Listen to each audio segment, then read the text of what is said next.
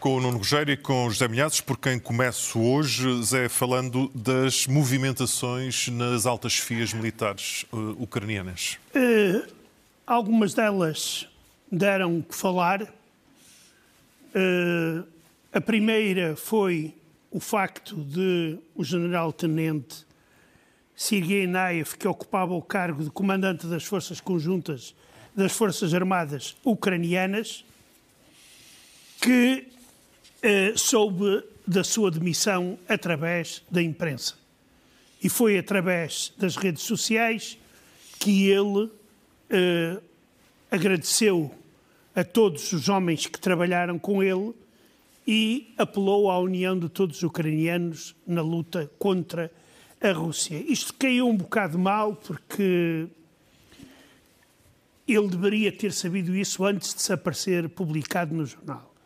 Há um outro caso que é um tanto ou quanto mais complicado, mas que está a provocar alguma celeuma. É o general Igor Plahuta, que está a comandar as forças territoriais.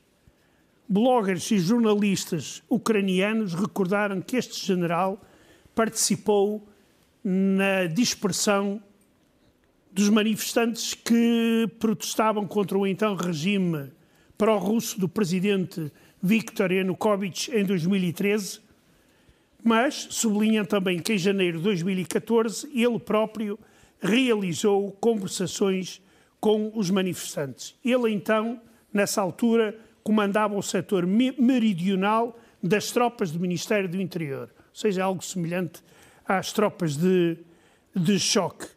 Eh, eu penso que, por enquanto, isto pode ter um significado pequeno, mas uh, muito vai depender do que irá acontecer em Avdiivka.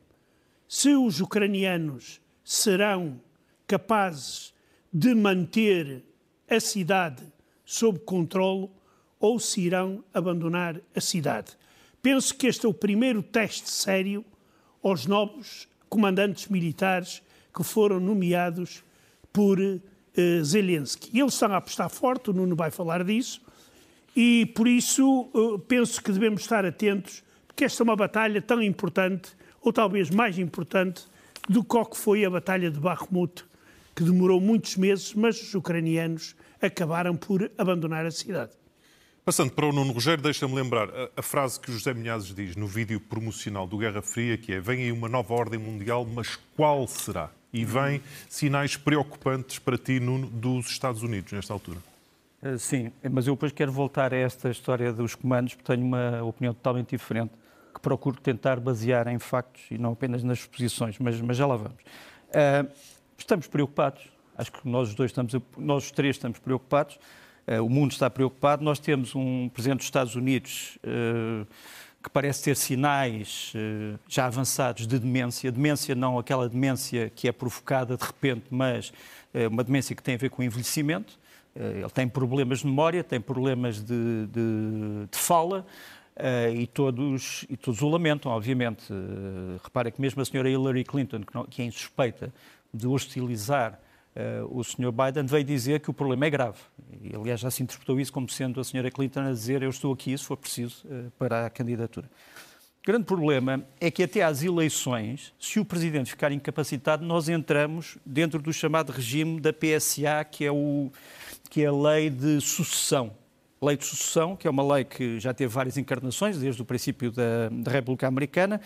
A última é de 1947, que foi revista várias vezes em 2006 até 2006 e que indica que na linha da sucessão a primeira pessoa, obviamente, que sucederá, se houver impedimento do Sr. Biden, é a Sra. Kamala Harris, a vice-presidente, que nos aparece aqui na Conferência de Segurança de Munique, apesar dela ter ido à Conferência de Segurança de Munique já duas vezes mostrar que não está totalmente desadaptada do que está a passar uh, nas duas guerras que neste momento decorrem o mundo. Mas nós vemos-la para aí duas ou três vezes por ano, se tanto, não é? É verdade. A verdade é que ela tem que enfim, não vamos aqui uh, dar lições a ninguém, mas ela vai ter que aprender muito sobre diplomacia, sobre guerra, sobre conflitos, etc.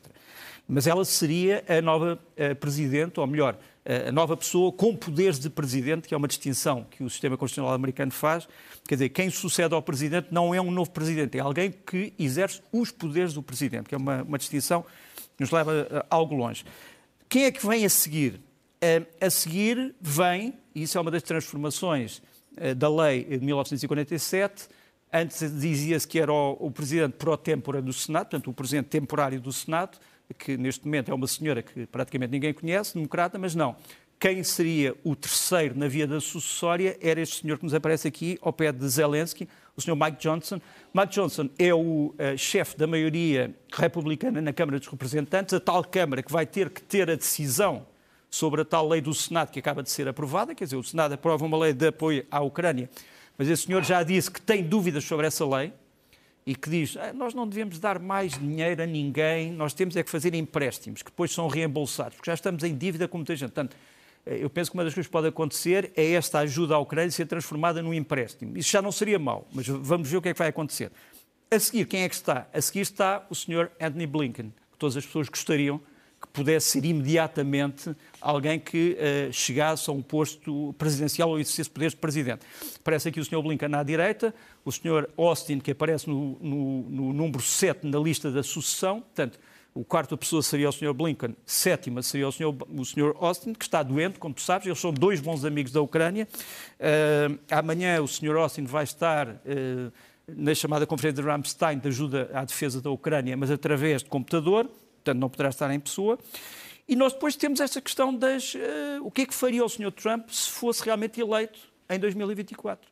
Eu dou só três uh, breves exemplos, só para dizer que aquilo que, ele, que agora se diz, já vamos a este vídeo, mas aquilo que agora se diz sobre que ele terá afirmado é algo que ele já tinha dito uh, na Cimeira da NATO a um presidente, não vou dizer quem, mas há várias testemunhas e todas as pessoas interpretaram aquilo como uma piada e a piada era, se o senhor não paga o seu contributo às nações, ah, para a NATO, eu até não me importo que a Rússia o invada, pronto, ou um inimigo o invada, pronto. Mas a verdade é que, quando fala a sério, o senhor Trump, na primeira cimeira da NATO, disse isto, disse isto que estamos a ver. E o que é que foi isso que ele disse?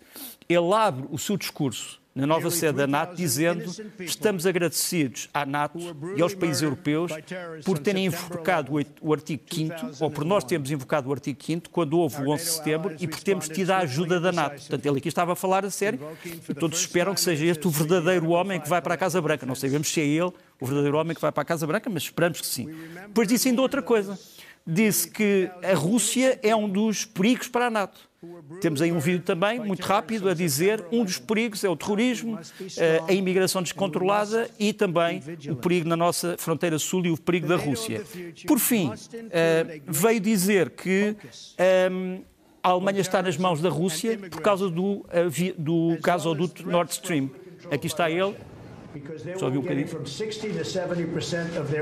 Ele diz que, no fundo, toda a energia uh, da Alemanha vem da Rússia, que a Rússia está nas mãos, que uh, toda a energia da Alemanha vem da Rússia e, portanto, a Alemanha está nas mãos da Rússia e isso tem que ser alterado pela NATO. Portanto, será este o senhor, o senhor Trump que vamos ver se ele ganhar as eleições ou será o outro senhor Trump que não sabemos se está a brincar a falar a sério? Eis a questão. Zé, falemos de aquilo que tu consideras ser uma continuação de autêntica caça às bruxas na Rússia? É, ela está a aumentar dia a dia. Por exemplo, depois de eu já ter escrito as minhas notas, apareceu a notícia de que um pensador, que é considerado o maior pensador marxista da Rússia, o Sr. Kagarlitsky, que em primeira instância tinha sido condenado a pagar 600 mil rublos de multa por difamar as Forças Armadas, hoje o Tribunal de Apelação condenou a cinco anos e cinco meses de prisão. Ou seja, se aqueles que gostam do Putin pensam que Putin poupa os da esquerda ou da direita, ele não poupa ninguém. Basta que alguém levante a cabeça e é imediatamente cortado. O caso oposto a este senhor que está cinco anos e cinco meses de cadeia. Está o senhor Strelkov, um dos iniciadores do movimento separatista no Donbass, que também está na cadeia e irá cumprir uma pena pesada. Mas o mais incrível é que aparece na televisão a propaganda que, parecendo que é irreal, ela amanhã pode se tornar realidade. E este senhor que aqui vemos, o Vladimir Solovyov, eh, que é um dos maiores propagandistas de, da Rússia, da, de Rússia não, de Putin, no seu último programa disse que os grafólogos já, estavam, já analisaram uma pequena parte das assinaturas de apoio ao candidato a presidente Boris Nadezhdin. Mas acrescentou que agora as restantes assinaturas, ou seja, 150, iriam ser analisadas pelas autoridades para ver se são inimigos do povo que apoiaram Nadezhdin. Quer dizer, isto é uma linguagem absolutamente tenebrosa. Isto faz lembrar o tempo do, do, do Stalin. A senhora que comanda o, a Comissão Eleitoral da Rússia veio jurar que aquilo era tudo secreto e que ninguém iria ter acesso às assinaturas. Mas nós, como sabemos na Rússia, o que hoje parece ser impossível, amanhã deixa de ser, e então o que é que nós temos? Só para confirmar que Boris Nadezhdin apelou para o Supremo Tribunal sobre a questão das assinaturas, uh, vai perder, porque já se sabe que no boletim de voto vão aparecer quatro candidatos. O primeiro é o senhor Davankov, que é um alegado representante da classe média. O segundo é o ditador Putin. O terceiro é o Slutsky, é líder de um partido, eu diria, semelhante ao Chega, em Portugal. E o Haritonov, que é o candidato uh, comunista. E a coisa mais interessante é que todos estes, salvo o Putin, todos estes já vieram afirmar que não pretendem vencer as eleições. Quando perguntaram a um deles, olha, você não pensa uh, vencer as eleições? E ele virou-se para o jornalista e diz: Você é idiota ou o quê? Portanto, estão lá para compor o, o boletim. Exa o, os mais de 80% que vai ganhar Putin. É uma boa ideia para, para os debates portugueses. Você pensa ganhar as eleições? Nuno, voltemos então à, à, à questão da. que foi aqui o primeiro tema do, do Zé, que é a questão da, da cúpula militar ucraniana. Neste momento é verdade que há uma, uma grande cortina de notícias contra a nova liderança militar ucraniana da parte de vários setores. Eh, nós sabemos que muitas dessas notícias são postas por um órgão de desinformação russo, que um dia vamos trazer aqui com mais, com mais vigor eh, e que geralmente incide em dois partidos. No partido, eh, o chamado setor direito, que é um, um grupo chamado ou dito de extrema-direita, e um grupo muito ligado ao antigo presidente Poroshenko. Mas um dia falaremos mais a sério sobre isso. Esta que vamos aqui mostrar nesta fotografia é a nova equipa militar do Sr. Zelensky. É uma nova equipa militar que tem responsáveis pelos drones, tem responsáveis pela logística, tem o chefe de Estado-Maior-General das Forças Armadas, o chefe de Estado-Maior, eh, o chefe de Estado-Maior no, uh, no sistema ucraniano não é verdadeiramente um chefe de Estado-Maior-General, é apenas um chefe de gabinete do Senkfa, mas pronto, mas isso são depois, uh, tens ali o homem do SBU, portanto as informações internas. Esta nova equipa vai ter que mostrar, como o Zé Milhar estava aqui a dizer, vai ter que mostrar o que vale, vai ter que mostrar no terreno aquilo que vale, se vai mudar alguma coisa em relação àquilo que aconteceu. Uh, neste momento a Ucrânia está numa grande desvantagem em quase todos os elementos que possamos imaginar, mas muitas destas pessoas são pessoas de grande valia. Deixa-me mostrar-te aqui o general Mikhailo Draparty, que é o, o atual, o novo chefe de treino, portanto é o homem que vai treinar as Forças Armadas. Ele está aqui numa das missões internacionais de que fez parte ele era um jovem comandante de forças blindadas quando se dá este vídeo que vamos aqui mostrar. Ele pilotava, era o comandante, aliás, deste veículo blindado BMP que passa por cima de barreiras que tinham sido feitas por insurretos pró-russos uh, para libertar camaradas seus que estavam numa esquadra de polícia de Mariupol. Portanto, ele foi buscar os polícias presos e trouxe-os cercados e trouxe-os de volta. Isto foi uma das imagens mais espetaculares de 2014. Depois, sobre uh, o general Igor Plahuta, que eu conheço, é um homem que, uh, enfim, tenho que lhe agradecer o facto de me ter ajudado também a fazer um, para o livro que eu publiquei, uma coisa grande sobre as forças especiais, de operações especiais ucranianas. O general Pelahuta já está a ser alvo de uma grande campanha. Ele foi uh, um general da Guarda Presidencial, da Brigada Presidencial no tempo do presidente Yushchenko, que tinha sido envenenado. Depois, quando chega ao Sr. Yanukovych, ele é despromovido e passa para as tropas do Ministério do Interior. Ele realmente, como o Zé Milhares aqui uh, disse brevemente, é um homem que, uh, apesar de estar uh, encarregado da repressão, foi o primeiro a dialogar com os manifestantes na Praça Maidan. Depois ele é promovido, já depois de ter ganho a Revolução de Maidan, ele é promovido para dirigir um Instituto de Defesa Nacional e depois disso, isso é a parte que ninguém fala e que é mais importante, o que é que ele fez nestes últimos dois anos de guerra.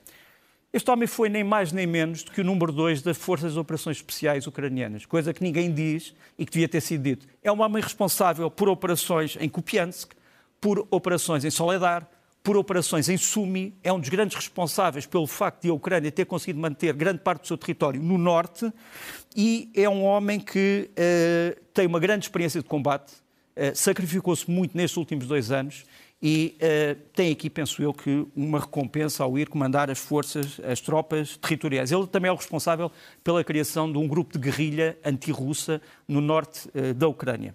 Uh, isto é, como eu disse, aquilo que não se diz.